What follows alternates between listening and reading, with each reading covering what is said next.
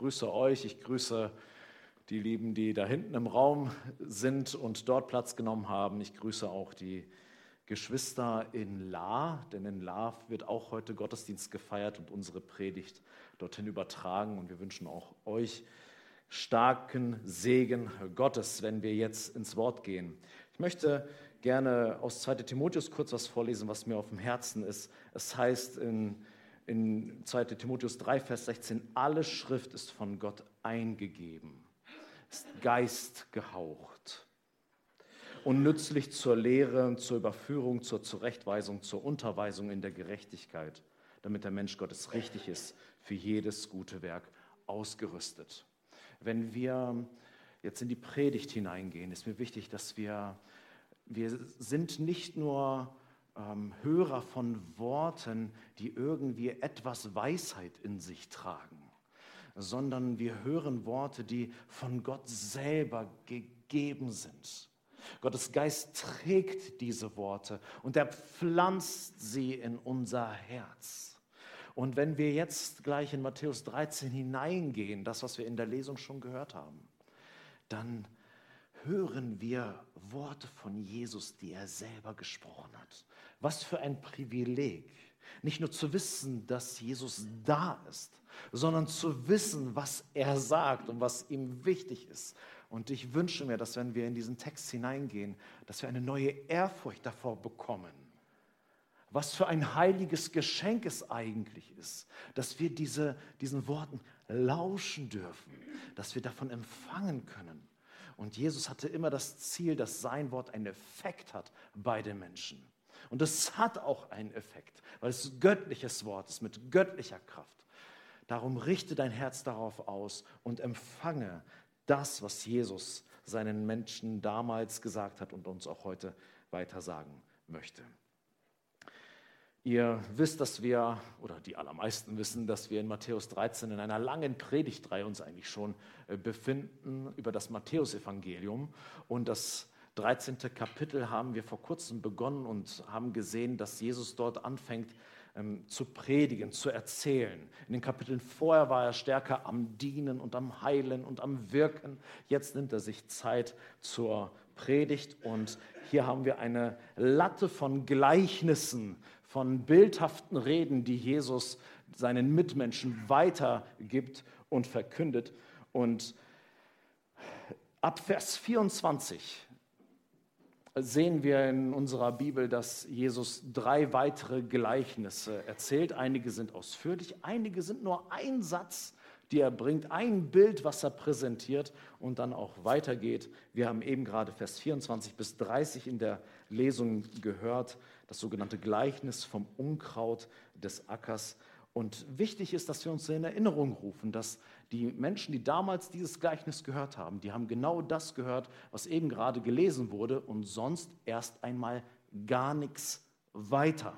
Sie haben nur das Bild präsentiert bekommen, aber noch nicht die Erklärung zu diesem Bild. Sie hörten eine bildhafte Predigt von Jesus, wie er das Königreich Gottes mit etwas Irdischem vergleicht aber er erklärt ihnen noch nicht, was es zu bedeuten hat. Denn in Vers 34 werden wir dann lesen, wie es heißt, dies alles redete Jesus in Gleichnissen, also in bildhaften Reden zu den Volksmengen, und ohne Gleichnis redet er nichts zu ihnen. Sie wussten damals auch nicht viel mehr als wir jetzt gerade, die wir das Gleichnis gelesen haben. Und erst danach in Vers 36 kannst du in deiner Bibel sehen, dass die Jünger nach der Erzählung von drei Gleichnissen, eins haben wir gehört, dass sie dann zu ihm hinzutreten und verstehen wollen, was dieses Wort überhaupt zu bedeuten hat. Das hatten wir letztes Mal schon, vielleicht könnt ihr euch erinnern, dass Jesus eine bildhafte Rede in die Menge droppt aber niemand versteht es. Aber die Jünger kommen dann zu ihm und wollen ein tieferes Verständnis. In Vers 36 heißt es, dann entließ Jesus die Volksmenge und kam in das Haus und seine Jünger traten zu ihm und sprachen, deute uns das Gleichnis vom Unkraut des Ackers. Erkläre es uns. Wir haben es zwar gehört, aber wir verstehen es nicht. Die Prinzipien des Reiches Gottes sind uns zu hoch. Und selbst wenn das wahr ist, was du sprichst, wir brauchen in der Interpretation von dem, was du sagst, brauchen wir auch deine Hilfe. Wir brauchen deine Offenbarung, aber wir brauchen auch Offenbarung über die Deutung der Offenbarung. Wir sind abhängig von dir, Jesus. Bitte hilf uns in unserer Schwachheit. Unser Verstehen ist so träge. Wir brauchen unbedingt das Verständnis von dir. Interessant ist, dass andere Gleichnisse aber ohne Erklärung bleiben. Dieses bekommt eine sehr ausführliche Erklärung. Andere bleiben so stehen. Hat Jesus sie vielleicht auch erklärt? Das können wir nicht mit Gewissheit sagen, weil es nicht steht.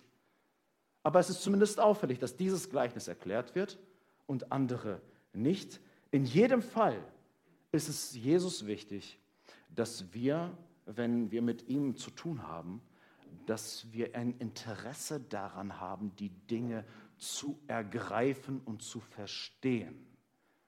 Denn abschließend in dieser Folge von den Gleichnissen lesen wir im Vers 51, dass Jesus sich nochmal rückvergewissert, indem er sagt, habt ihr dies alles verstanden? Es ist ihm wichtig. Er bringt Rätsel ins Spiel mit seinen bildhaften Reden.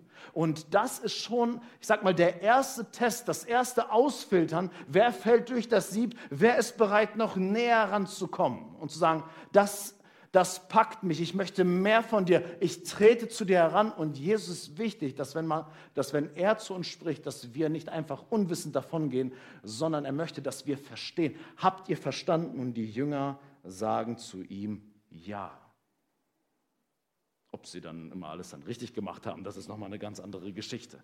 Aber Jesus ist es ein Anliegen, dass wir verstehen, was er sagt. Und deswegen nehmen wir uns auch Zeit, um diese Verse, diesen Versen nachzuspüren. Und ich möchte Matthäus 13, Vers 24 bis 26 lesen, wie Jesus sein Gleichnis nochmal begonnen hat.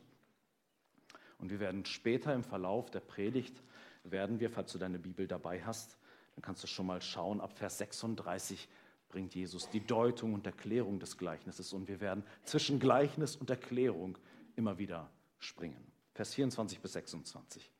Ein anderes Gleichnis legt er ihnen vor und sprach, mit dem Reich der Himmel ist es wie mit einem Menschen, der guten Samen auf seinen Acker säte.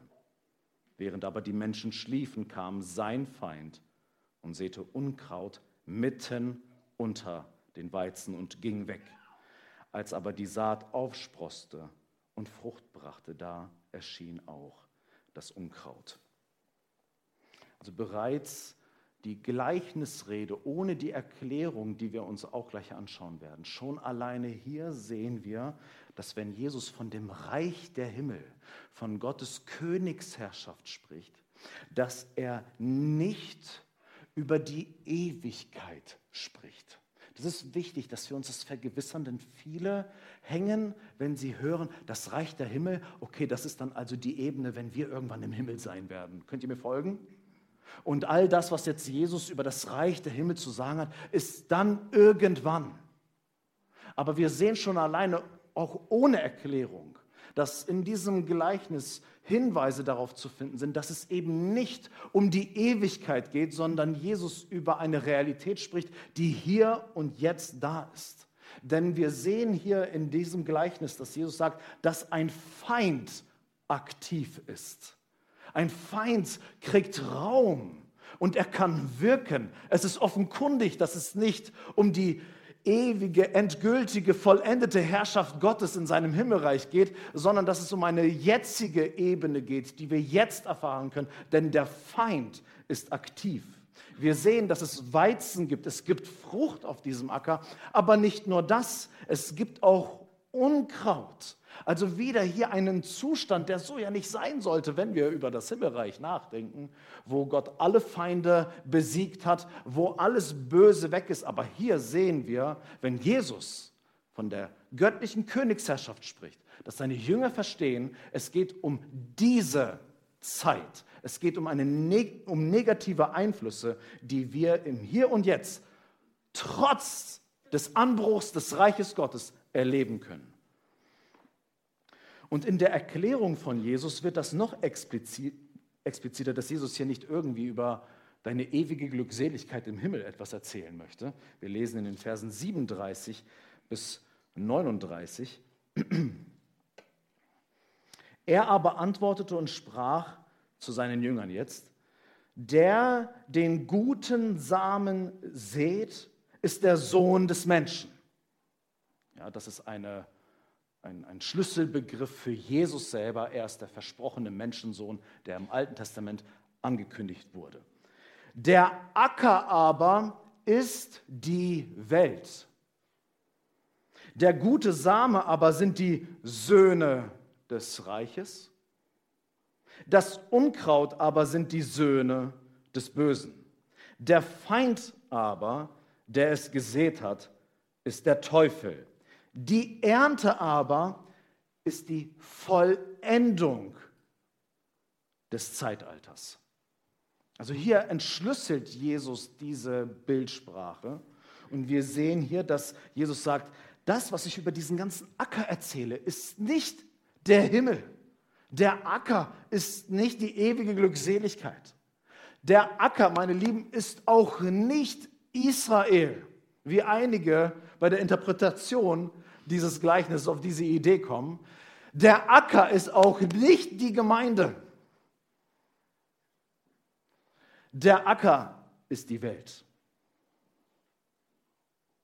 Der Acker ist die gesamte Schöpfung Gottes. Und Jesus spricht, dass in dieser Welt, auf diesem Acker, wo Jesus aktiv ist in seiner Kraft, aber auch jemand anders kräftig wirkt, dass es Söhne des Königs gibt, Söhne des Reiches und Söhne des Bösen. Und beide bestehen parallel zusammen. Sie sind beide gleichzeitig präsent, obwohl Jesus Christus schon das Reich Gottes durchbrechen lassen hat in dieser Welt.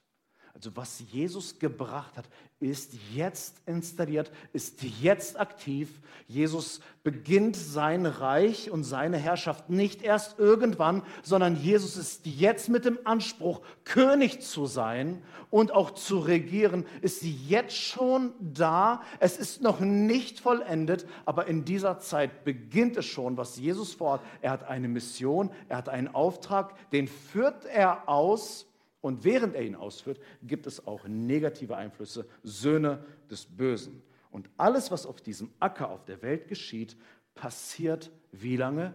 Bis zur Ernte. Das, meine lieben Jünger, worüber ich euch jetzt gerade unterrichte, passiert bis zur Vollendung des Zeitalters. Das, was ihr hier lernen sollt und hier hören sollt, wird euch jeden Tag beschäftigen und wird zu jeder Phase wichtig sein, bis das absolute Ende kommen wird. Die Prinzipien, die ich euch hier gerade darlege, sind nicht nur für eine kleine Gruppe wichtig, ist auch nicht nur für euch zwölf Jünger wichtig, ist nicht nur für Israel wichtig, ist nicht nur für irgendeine Zeit nahe der Endzeit wichtig, sondern das alles geschieht hier und jetzt bis das Finale eingeläutet wird. Das bedeutet für uns, dass die Wahrheiten dieses Gleichnis nicht nur die Jünger damals etwas angehen, sondern dich und mich heute. Jesus hat darüber gesprochen, dass du heute dieses Gleichnis hörst und dass du wichtige Informationen empfängst für deinen Glauben. Jesus ist ein Anliegen, dass wir das realisieren. Es, er, er, er stellt uns eine geistliche Realität dar, die die ganze Zeit umspannt. Und wir sind in keiner anderen Situation gerade, als die Jünger damals, die, die, die dieses Wort hörten. Die Jünger haben keine signifikant andere Herausforderung als du und ich jetzt. Wenn ich ein Jünger damals gewesen wäre und Jesus so etwas platziert hätte und möchte mir jetzt geistliche Wahrheit aufdröseln, oh, das, das betrifft ja jetzt mich. Ey, ich hätte solche Ohren. Einige Ohren sind auch sehr klein.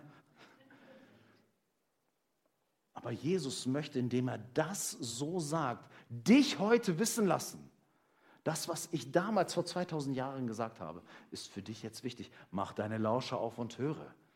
Denn er wird später sagen, wer Ohren hat zu hören, der höre. Ja, das, ihr seid noch ein bisschen müde. Wir müssen unsere Gäste auch ein bisschen auf unseren Kurs polen. Das werden wir jetzt mal tun. Christusgemeinde Emmendingen. Feuer! Christusgemeinde Emmendingen. Feuer! Amen. So, jetzt sind wir wieder da und die Lauscher sind weit aufgesperrt.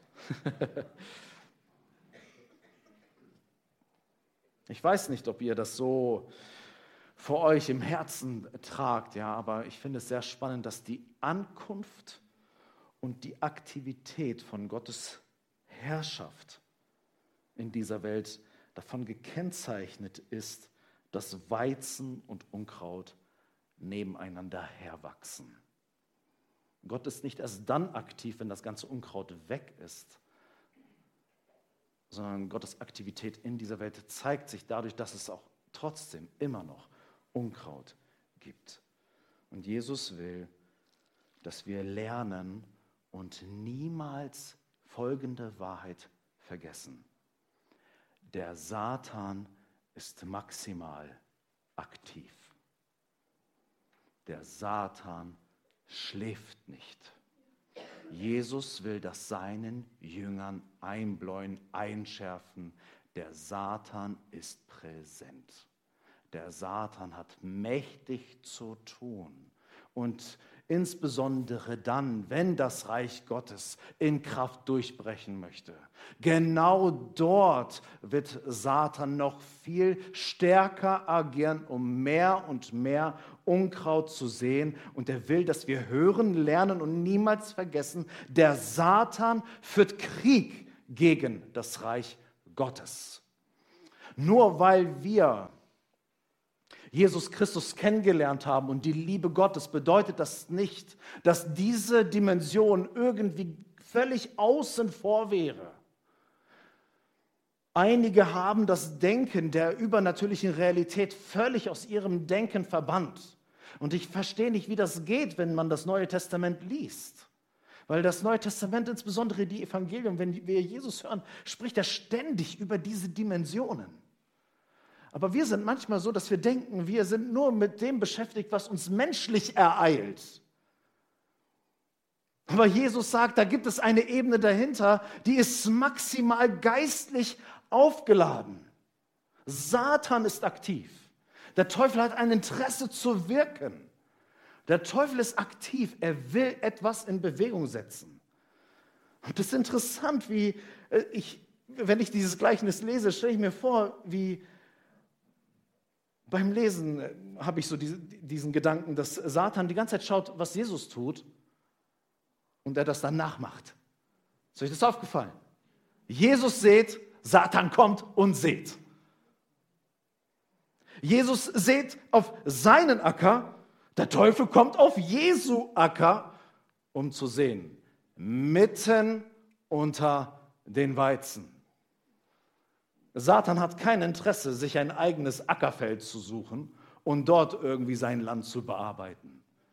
Sein Interesse ist, das zu sehen. Er ist auch in gewisser Art und Weise sehr Jesus fixiert, indem er die ganze Zeit schaut, was dieser Jesus tut. Aber nicht indem er sich, so wie wir heute, die Knie beugt vor ihm und ihn anbetet und an ihn glaubt und ihm gehorsam ist, sondern immer zu schauen, was er tut und immer dagegen zu arbeiten. Jesus seht, er seht. Jesus geht auf seinen Acker. Er geht auf Jesu Acker. Der Weizen sprost auf, das Unkraut erscheint.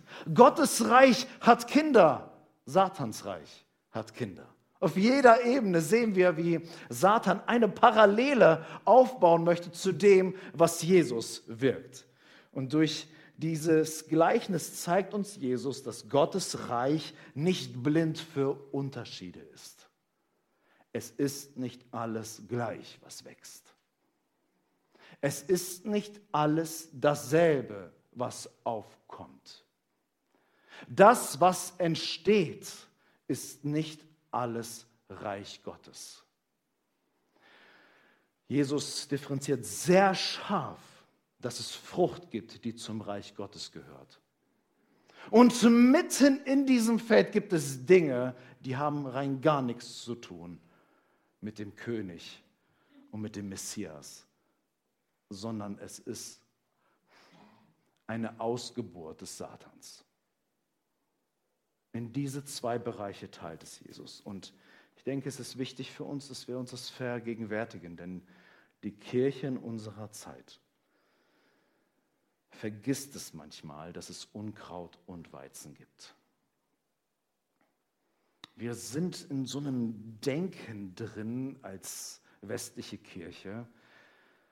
So ist zumindest meine Wahrnehmung. Das trifft natürlich nicht auf jeden Einzelnen zu.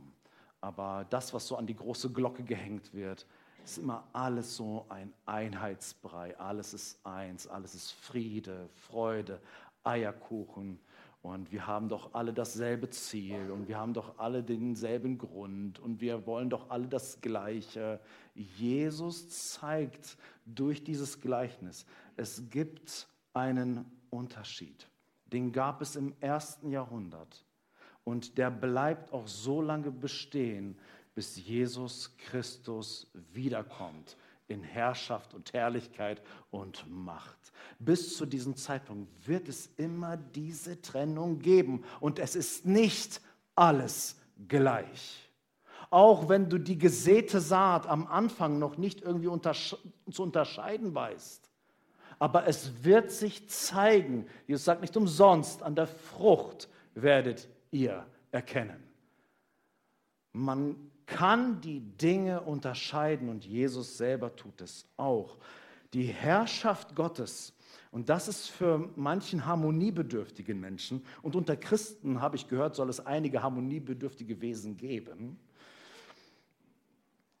und Harmonie an sich ist auch nichts Falsches, verstehe mich nicht falsch. Es braucht auch harmoniebedürftige Menschen, die zeigen, okay, es geht nicht immer nur um dein eigenes Recht, es geht nicht einfach immer nur ums Recht haben, sondern du musst auch mal lernen, den, ähm, dich unterzuordnen in die Gemeinschaft. Alles, alles schön und gut. Aber die Frage ist, an welcher Stelle man die Kompromisse macht. Und wir sehen hier, dass Gottes Herrschaft eine drastische Spaltung bringt dass Jesus die Dinge für sich getrennt hat. Und das wird hier sehr krass durch die Worte zum Ausdruck gebracht. Also wenn du jetzt gerade böse wirst, ja, ich, ich, ich, bin das nicht. Ne? Das sagt Jesus, Söhne des Reiches und Söhne des Bösen. Ganz ehrlich, ich hätte dieses Vokabular nicht verwendet. Ich finde, es ist ein bisschen offensive, sagt man so. Ja, es ist ein bisschen, ähm, wie, wie sagt man? Ja, danke, anstößig ein bisschen anstößig. In Johannes 8, Vers 42 und 44 sagt Jesus, entweder hat man Gott zum Vater oder Satan zum Vater. Oh, Jesus, ehrlich. Also wenn du keine Freunde machen möchtest, dann rede so. Rede so und mach gerade so weiter. Kein Wunder, dass du am Ende dann alleine bleibst. In 1. Johannes 3, Vers 10 schreibt der Apostel Johannes, der so gekennzeichnet ist, dass er durchdrungen ist von der Liebe Gottes und immer wieder von der Liebe Gottes spricht, spricht er davon, dass es einen Unterschied gibt zwischen den Kindern Gottes und den Kindern des Teufels. Johannes, auch du jetzt noch. Was soll denn das? Das ist schon hart. Ich mag das nicht.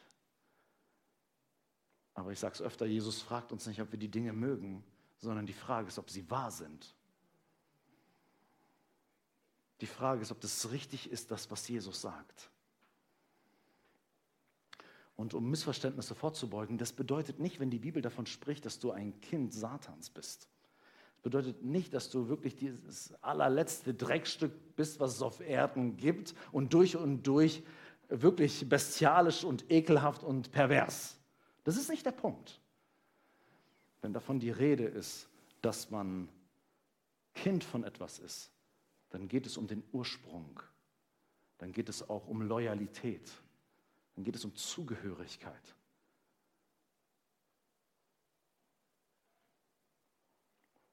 Ich bin ein Kind Gottes.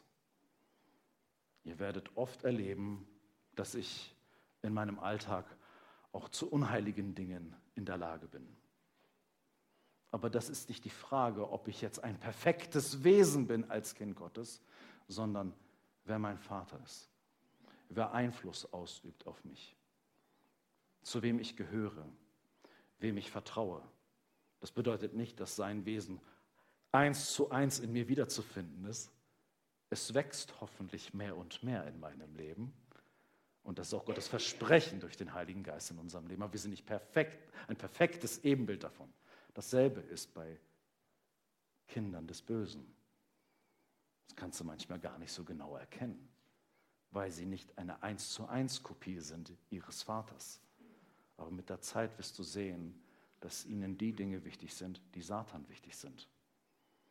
Dass sie die Dinge ablehnen, die ihr Vater ablehnt. Und der Satan rebelliert zu jeder Zeit gegen die Ordnungen Gottes, gegen seine Gebote. Damit möchte er gar nichts zu tun haben.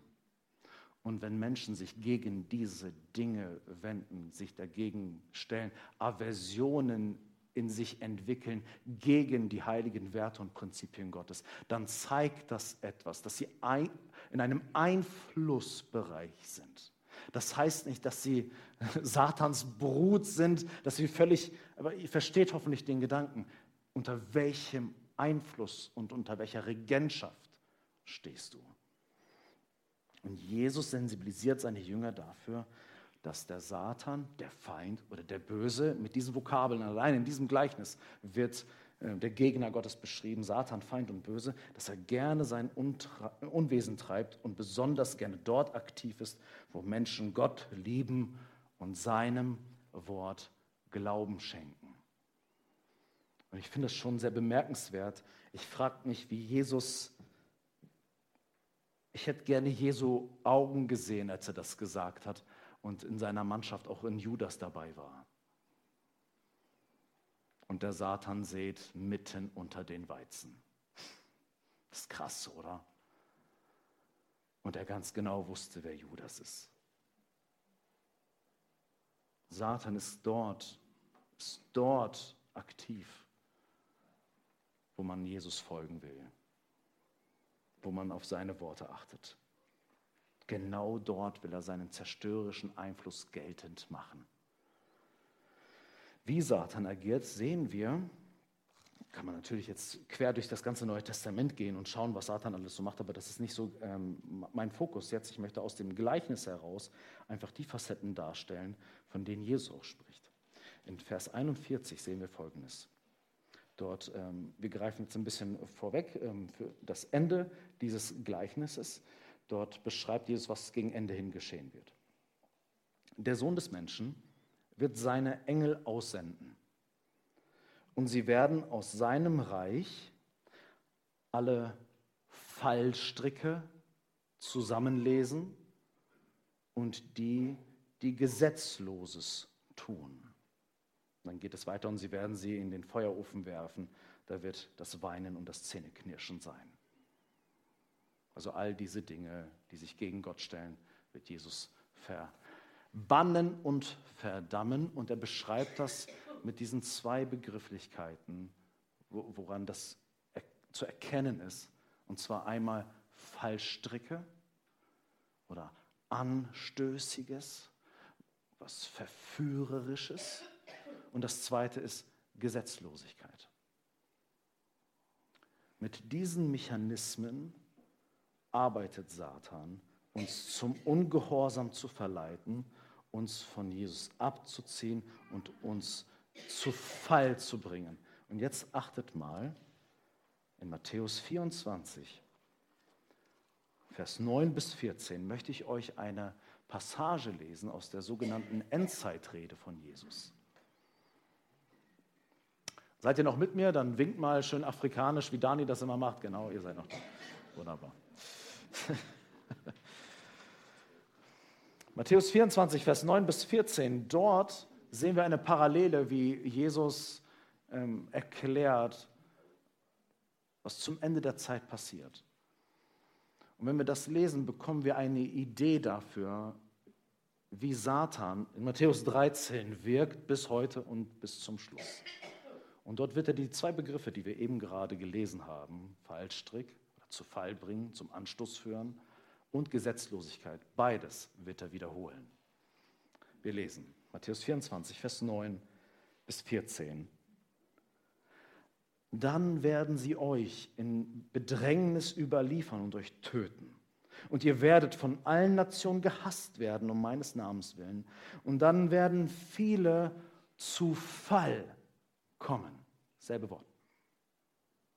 Dann werden viele Anstoß nehmen, zu Fall kommen, in diesen Fallstrick fallen und werden einander überliefern und einander hassen. Und viele falsche Propheten werden aufstehen und werden viele verführen. Und weil die Gesetzlosigkeit überhand nimmt, wird die Liebe der meisten erkalten. Wer aber ausharrt bis ans Ende, der wird gerettet werden. Und dieses Evangelium des Reiches wird gepredigt werden auf dem ganzen Erdkreis, alle Nationen, zu einem Zeugnis. Und dann wird das Ende kommen. Wir sehen auch hier wieder, dass die Dynamiken Satans bis zum Ende da sein werden, sich auch intensivieren werden. Und Jesus bringt hier wieder diese zwei Begriffe des Fallstricks, zur Sünde anstoßen und die Gesetzlosigkeit bringt er in Zusammenhang in Matthäus 24 mit sogenannten falschen Propheten. Menschen, die sich aufschwingen und vermeintlich im Namen Gottes Dinge an oft fromme Menschen weitergeben möchten bedeutet, Matthäus 24 erklärt uns Jesus, dass kranke Einflüsse durch Leiter groß werden, um die Wahrheit zu verdrehen, um uns zu verführen und unseren Glauben zu attackieren. Und das ist wichtig, dass wir diese Parallele kennen und hören. Das Unkraut wird gesät mitten unter den Weizen. Es werden Menschen aufstehen mit einer vermeintlichen Weisheit, Beredsamkeit und mit ganz viel Kenntnis der Bibel und werden anfangen, ausgehend von dem hier Menschen in die Gesetzlosigkeit zu bringen und zu Fall zu bringen.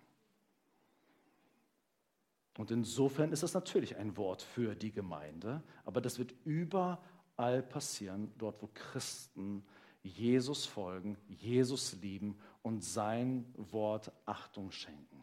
Diese Bewegung, diese Dynamik ist hochaktuell und passiert zum gegenwärtigen Zeitpunkt an so vielen Stellen.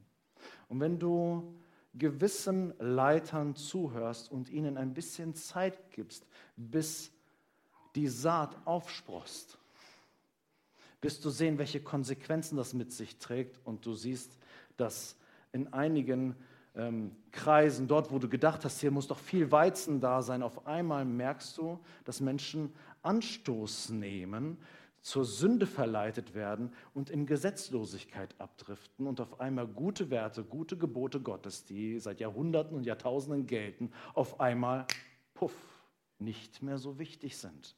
Wir können die Dinge heute auch ganz anders sehen. Wir haben hier wirklich ein sehr aktuelles Wort, wo wir darauf acht geben müssen, wem leihen wir unser Gehör, wem vertrauen wir. Denn das sind nicht Gefahren, die irgendwo da draußen sind, sondern das sind Einflüsse dort, wo Menschen mehr von Jesus wollen. Jesus bringt uns hierbei, es ist nicht alles gleich gut. Es ist nicht alles gleich fromm. Es ist nicht alles gleich christlich. Es gibt sehr gefährliche Ideologien und Gedanken, die kommen mit einer christlichen, frommen Verpackung, aber bringen am Ende Feindschaft gegen Gott. Und diese Leute erfüllen nichts weniger als Satans Absichten. Deswegen ist die Wachsamkeit extrem gefordert an dieser Stelle. Ich bin überhaupt kein ängstlicher Mensch. Versteht mich nicht falsch. Ich möchte hier niemanden Angst machen. Aber ich möchte jeden wachsam machen. Das sind Unterschiede. Ich habe keine Angst. Überhaupt nicht. Und ich sage euch auch später warum. Das kommt aber erst noch. Auf jeden Fall sehen wir hier, dass dieselbe geistliche Realität, die damals galt, auch heute noch gilt und bestehen bleiben wird, bis Jesus wiederkommt. Und für die müssen wir ausgerüstet sein. Deswegen ist es wichtig, dass wir zusammenkommen, um zu hören, um zu verstehen, damit wir diesen Einflüssen nicht einfach ausgesetzt sind, als wenn wir noch nie etwas davon gehört hätten. Und niemand in diesem Raum wird eines Tages sagen können, ich habe es nicht gehört. Jesus redet, damit wir hören. Jesus redet, damit wir verstehen. Und wir haben das Glück, dass er uns sogar erklärt, was er sagt. Wenn wir jetzt die Predigt beenden würden, hätten wir ein Problem. Und wir würden wahrscheinlich Schlüsse ziehen, die dramatischer nicht sein könnten und genau das Gegenteil bewirken würden als das, was Jesus möchte. Wir lesen nämlich in Matthäus 13, Vers 27 bis 28, als Jesus dieses Gleichnis erzählt mit Unkraut und Weizen, die Aktivität des Feindes, dass das in den, im Gleichnis den Knechten irgendwie eine Unruhe produziert und sie einen Tatendrang verspüren. Wenn, wir das, wenn das alles Realität ist, wenn Unkraut grassiert und den Weizen gefährdet, dann müssen wir jetzt was tun. Und was sie tun wollen, lesen wir in Vers 27 bis 28. Es kamen aber die Knechte des Hausherrn hinzu und sprachen zu ihm, Herr, hast du nicht guten Samen auf deinen Acker gesät? Woher hat er denn Unkraut? Er aber sprach zu ihnen, ein feindseliger Mensch hat dies getan. Die Knechte aber sagen zu ihm, willst du denn, dass wir hingehen und das zusammenlesen? Mit anderen Worten, dass wir das Unkraut jetzt herausreißen, weil du sagst ja schlecht, nicht gut. Kurzer Prozess, Jesus. Bist du dabei? Und die Knechte wollen hier diese schnelle Trennung herbeiführen. Und vielleicht hast du in dir so ein leises Gefühl, gerade beim Predigen ähm, empfunden, wo du dachtest, oh mein Gott, das muss jetzt unbedingt auseinanderdividiert werden und im Keim erstickt werden. Hier geht es, ähm, hier geht es nicht nur um eine schnelle Trennung, sondern die Knechte haben sogar den Impuls, eigenmächtig dieses Unkraut zu vernichten. Hey, wenn das meine Mannschaft wäre, ich würde sagen, ja. Diesen Eifer lob ich mir. Ihr habt verstanden, worum es geht. Attacke, los geht's. Und so mancher funktioniert auch so. Ey, ich wäre so ein Knecht des Hausherrn. So. Auf geht's, Jesus. Eins, zwei, drei. In Lukas 9, äh, Vers 54 bis 55 gab es solche eifrigen Christen. Die haben zu Jesus gesagt, Herr, willst du, dass wir sagen, dass Feuer vom Himmel herabfallen und sie verzehren soll?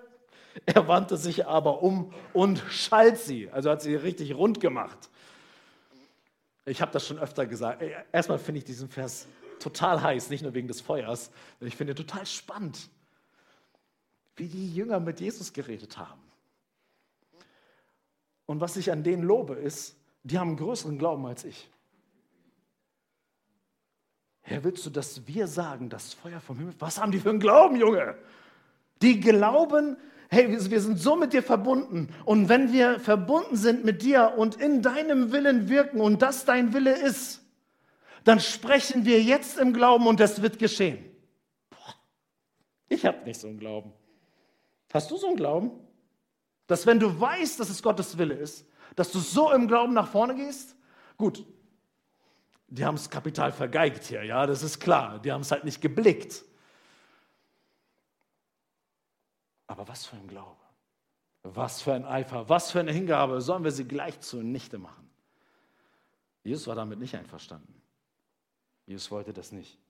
Denn in Johannes 3, Vers 17 heißt es, denn Gott hat seinen Sohn nicht in die Welt gesandt, dass er die Welt richtet,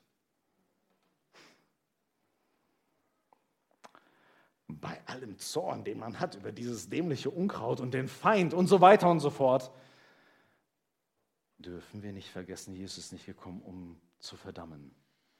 Die Zeit ist jetzt dafür noch nicht da. Die Zeit wird irgendwann kommen, dass Jesus als Retter und Richter wiederkommen wird. Aber jetzt ist diese Zeit noch nicht da. Gott hat seinen Sohn nicht in die Welt gesandt, dass er die Welt richtet, sondern dass die Welt durch ihn gerettet wird. Und Jesus macht die Vorstellung hier zunichte in unserem Text, Matthäus 13, dass die Ankunft des Königs zur Folge hat, dass seine Gegner gleich aus dem Weg geschafft werden. Und Jesus warnt seine Jünger mit diesem Gleichnis, dass wir bei aller notwendigen Wachsamkeit, und jetzt bitte die eifrigen Christen unter uns, ja, die waldemarischen Christen, die dann schnell so impulsiv werden und so gerne wachsam sind. Jesus warnt seine Jünger davor, dass sie sich nicht zu sehr abschotten, absondern, isolieren, einigeln und eine ungesunde Trennung fürs Hier und Jetzt einfordern. Und erst recht dient das Gleichnis nicht dazu, das letzte Wort über andere zu sprechen. Oh Gott weiß, wie mir das schwerfällt. Wenn ich Unkraut rieche,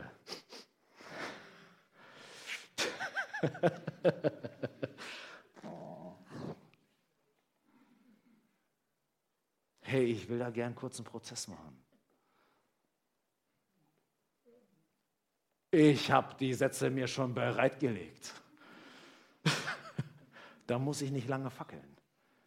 Da, ich habe im letzten Sonntag ziemlich viel von meiner Kalaschnikow erzählt, die ich nicht habe und nicht besitze. Ich habe tatsächlich in der letzten Predigt äh, viermal das Wort Kalaschnikow gesagt, wurde mir nochmal gesagt. Also, ähm, ich habe überhaupt keine Affinität zu Waffen, nur dass es jeder hier gehört hat und weiß. Ja, überhaupt nicht. Ähm, aber hey, wenn, wenn du geistlich brennst für die Sache Jesus und dann Dinge mitbekommst, die so ungesund sind, boah, alter Finne, am liebsten einen kurzen Prozess und gleich 1, 2, 3 einordnen und auch schon den Stempel drauf, weil ich das ja schon ganz gut weiß. Oh Mann, wie viele Fehler ich schon gemacht habe in meinem Leben in dieser Sache. Und wir sollten das nicht tun. Wir sollten das nicht machen. Donald Stamps sagt, wir müssen sorgfältig darauf acht haben, dass unsere Treue zu und unsere Begeisterung für Christus uns nicht dazu bringt, dass wir gewalttätig werden gegenüber jenen, die Christus nicht kennen und geistig verloren sind. Es ist Gottes Sache, die Menschen am Ende zu richten. Doch jetzt ist es unsere Sache, Menschen mit der Liebe und Botschaft von Christus zu erreichen. Und jetzt sollten wir nicht den Fehler machen und sagen, naja, niemand ist von uns gewalttätig. Ja, ich habe auch noch nie meine Faust geschwungen gegen Unkraut. Aber wir alle wissen, dass man gewalttätig auf ganz vielen Ebenen sein kann.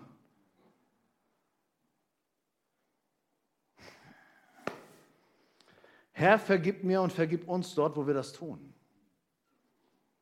Wo wir in diesem heiligen Eifer unterwegs sind. Kennt das jemand noch? Bin ich eigentlich der Einzige hier? Okay, danke. Herr, vergib uns.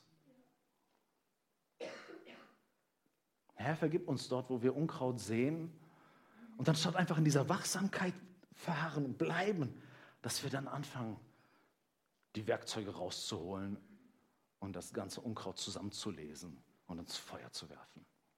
Nicht unsere Aufgabe, nicht unser Job. Hat Jesus nicht in die Aufgabenbeschreibung eines Jüngers hineinplatziert.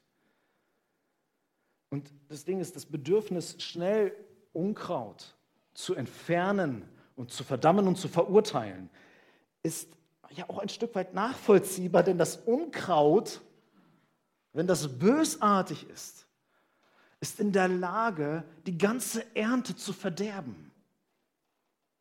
Es ist ein natürlicher Impuls zu sagen, wenn da etwas so Ungesundes wächst, dann kann das das andere zerstören.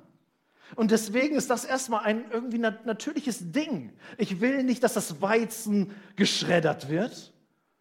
Deswegen muss ich jetzt hier verurteilen und verdammen und ins Feuer werfen.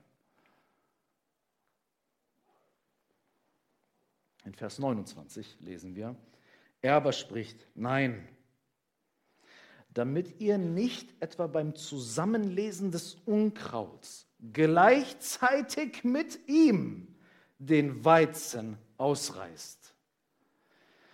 Wer meint, Und das lernt uns dieser Vers. Wer meint, dieses letztgültige, verurteilende Urteil vor der Zeit für Gott sprechen zu müssen, wird letztendlich noch den Weizen ausreißen und damit den Söhnen des Reiches Schaden zufügen. Es ist interessant, dass dein übereifriger Rachefeldzug dazu führen wird, dass es eigentlich ein Angriff gegen ein Selbst sein wird, gegen die eigene Gefolgschaft, gegen die Söhne des Reiches.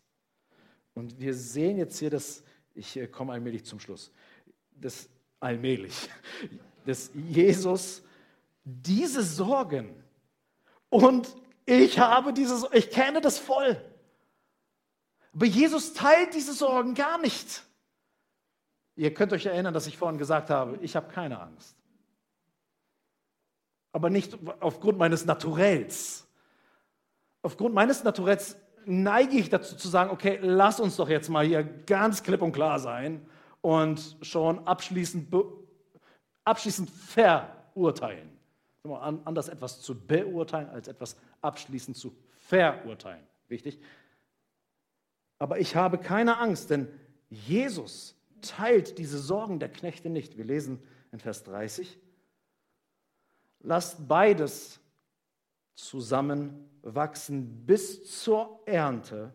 Und zur Zeit der Ernte werde ich den Schnittern sagen, lest zuerst das Unkraut zusammen und bindet es in Bündel, um es zu verbrennen. Jetzt sagt er nicht weiter, und vom Weizen ist ja nichts übrig geblieben, deswegen ist euer Job vollendet. Jesus fährt fort und sagt, den Weizen aber sammelt in meine Scheune. Jesus ist gewiss, und das müssen die Eifrigen unter uns hören.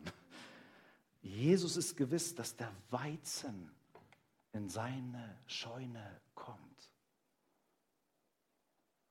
Jesus hat nämlich eine gute Saat, heißt es am Anfang des Gleichnisses, gesät. Das ist ein guter Samen, den er sät. Und Jesus weiß, das, was ich hier beginne, das werde ich auch vollenden. Jesu Worte strahlen Zuversicht aus, wenn er in den letzten Versen 40 bis 43 abschließt. Wenn nun das Unkraut zusammengelesen und im Feuer verbrannt wird, so wird es in der Vollendung des Zeitalters sein. Der Sohn des Menschen wird seine Engel aussenden und sie werden aus seinem Reich alle Fallstricke zusammenlesen und die, die Gesetzloses tun. Und sie werden sie in den Feuerofen werden. Da wird das Weinen und das Zähneknirschen sein. Wir werden uns in späteren Gleichnissen noch mehr über diese Wendung ähm, Gedanken machen. Dann werden die Gerechten leuchten wie die Sonne im Reich ihres Vaters. Wer Ohren hat, der höre dann ist nicht die Gefahr, ob überhaupt noch Weizen übrig sein wird, sondern er sagt, dann werden die Gerechten leuchten wie die Sonne im Reich ihres Vaters. Was für eine Zuversicht hat dieser Jesus. Du musst nicht vor der Zeit alles schon erledigen für Gott.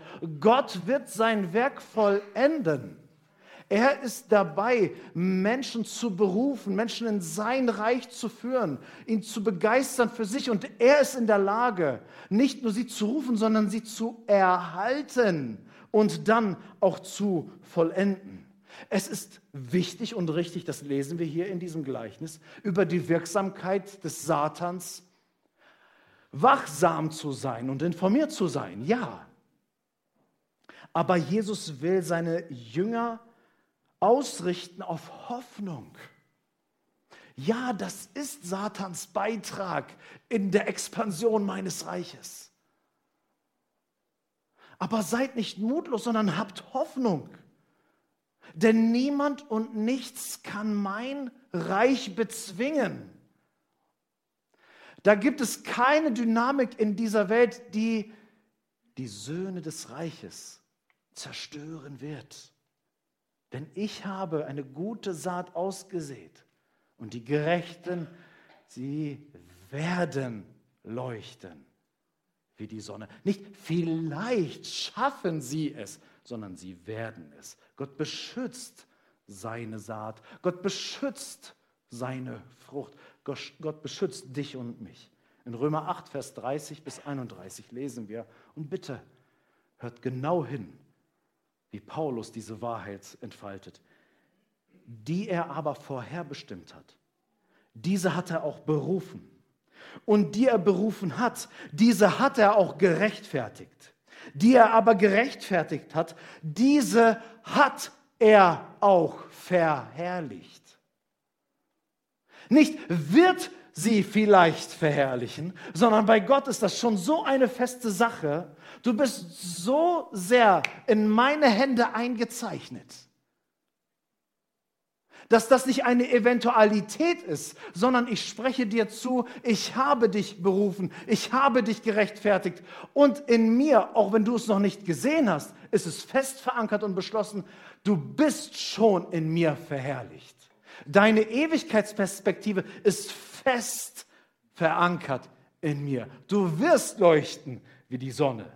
Was sollen wir nun hierzu sagen, sagt Paulus, wenn Gott für uns ist? Wer ist gegen uns? Wer soll da kommen? Ja, natürlich schaut der Satan die ganze Zeit, was macht dieser Jesus und versucht die ganze Zeit seine Saat kaputt zu machen. Aber Gottes Reich ist stärker. Du denkst vielleicht, wenn du das Unkraut siehst um dich herum, denkst du, Herr im Himmel, wie sollen wir uns da durchnavigieren? Der Herr tut das. Der Herr schützt seine Ernte. Der Herr schützt seine Frucht. Das bist nicht du. Höre auf seine Worte. Habe Ohren, die hören wie ein Jünger zuhört, der näher hinzutritt, der das Verständnis in sein Herz einpflanzen möchte und merkt durch diese Erklärungen, durch das, den Unterricht, den ich bei Jesus habe, wenn ich in seiner Schule bin, dann höre ich auf sein Wort und er navigiert mich durch, sodass er mich beschützt und bewahrt, aus Gefahren wieder herausreißt, dass ich am Ende der Tage wirklich vor ihm bestehe und jubeln kann, dass er es gemacht hat, dass er mich gerettet hat von Anfang bis zum Schluss. Denn egal welche Widerstände es gibt, egal welche hinterlistigen Attacken vom Feind gefahren werden, Gottes Reich breitet sich aus und bleibt unwiderstehlich und unerschütterlich bestehen. Nicht umsonst sagte Jesus in Matthäus 16, Vers 18, die Pforten der Hölle werden meine Gemeinde nicht überwältigen. Nicht einen Teil meiner Gemeinde überwältigen. Meine Gemeinde ist sicher in mir. Und ich schließe ab mit 1. Johannes 3, Vers 8, wo Johannes sagt, hierzu ist der Sohn Gottes offenbart worden, damit er die Werke des Teufels vernichtet. Amen. Amen.